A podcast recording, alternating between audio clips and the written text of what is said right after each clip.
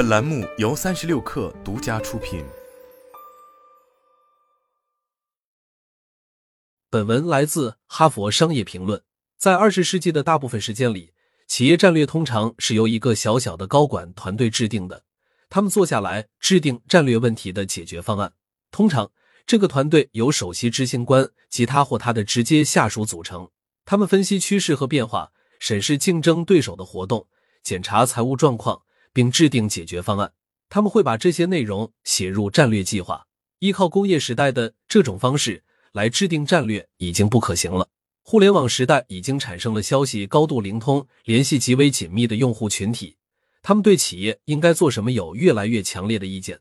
高速互联网、社交媒体、高级搜索和移动通联交汇融合，为这些用户提供了前所未有的途径去了解、选择和影响。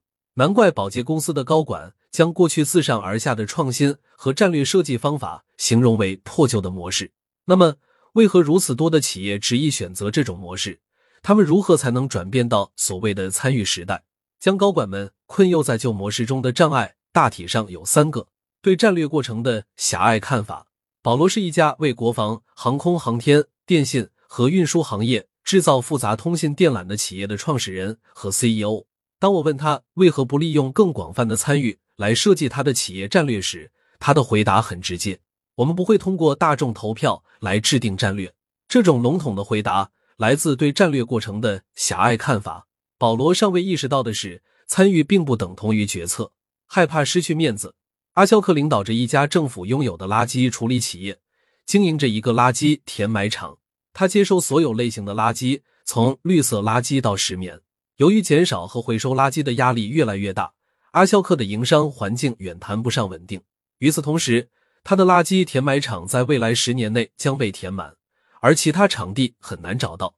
关于该企业的未来及其各种活动的宝贵意见，成了当地和网上的热门话题。热议来自环保主义者和精明务实的本地商人。当我建议他可以通过参与式策略来挖掘他们的想法时，他半开玩笑的回答。人们可能会认为我不知道自己在做什么。对阿肖克来说，害怕失去面子的心理超过了获得潜在解决方案的好处。害怕流程超负荷，你的想法是否会过多？一些高管认为是的。管理人们的建议需要时间，收集建议的时间，筛选他们的时间和向建言献策者回馈的时间。莫林领导着一家发放机动车牌照和贸易许可证的政府商业企业。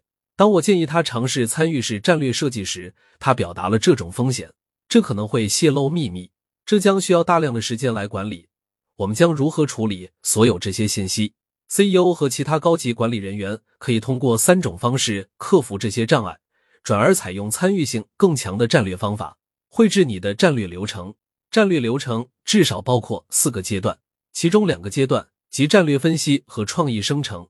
会对第三阶段的战略选择提供依据。这三个阶段构成了战略设计。第四阶段是战略执行。当然，所有这些都有反馈回路。CEO 保罗的担心源自他对战略流程的狭隘看法。他主要将其当成是选择。所以，如果你跟他想法一致，请三思。参与式战略并不会夺走决策者的选择权，它只是为他们提供了一个更丰富的选择领域。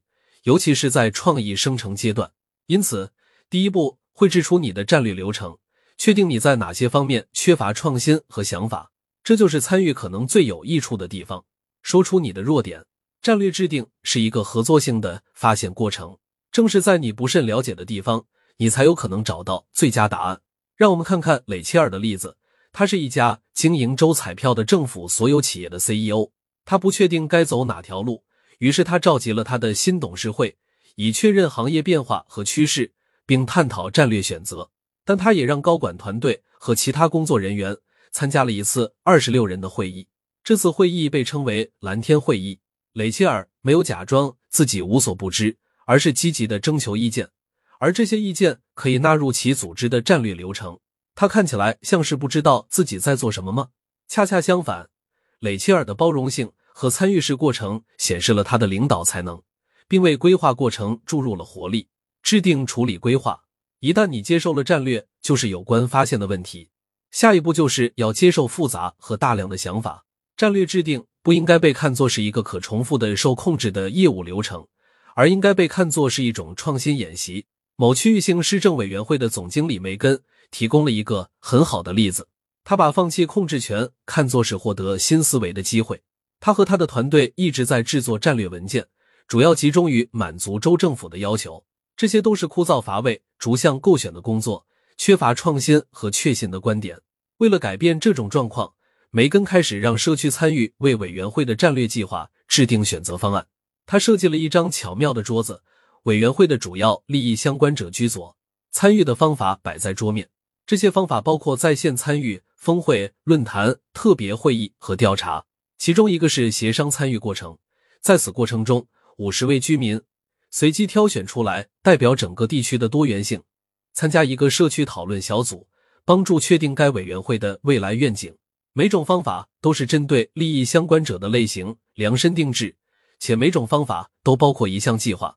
对通过该次参与而产生的想法进行处理和分类，一个评估小组受雇来对答复进行编码和分类，整理统计数据，并向行政部门和议员们提交一份最具吸引力的想法汇总。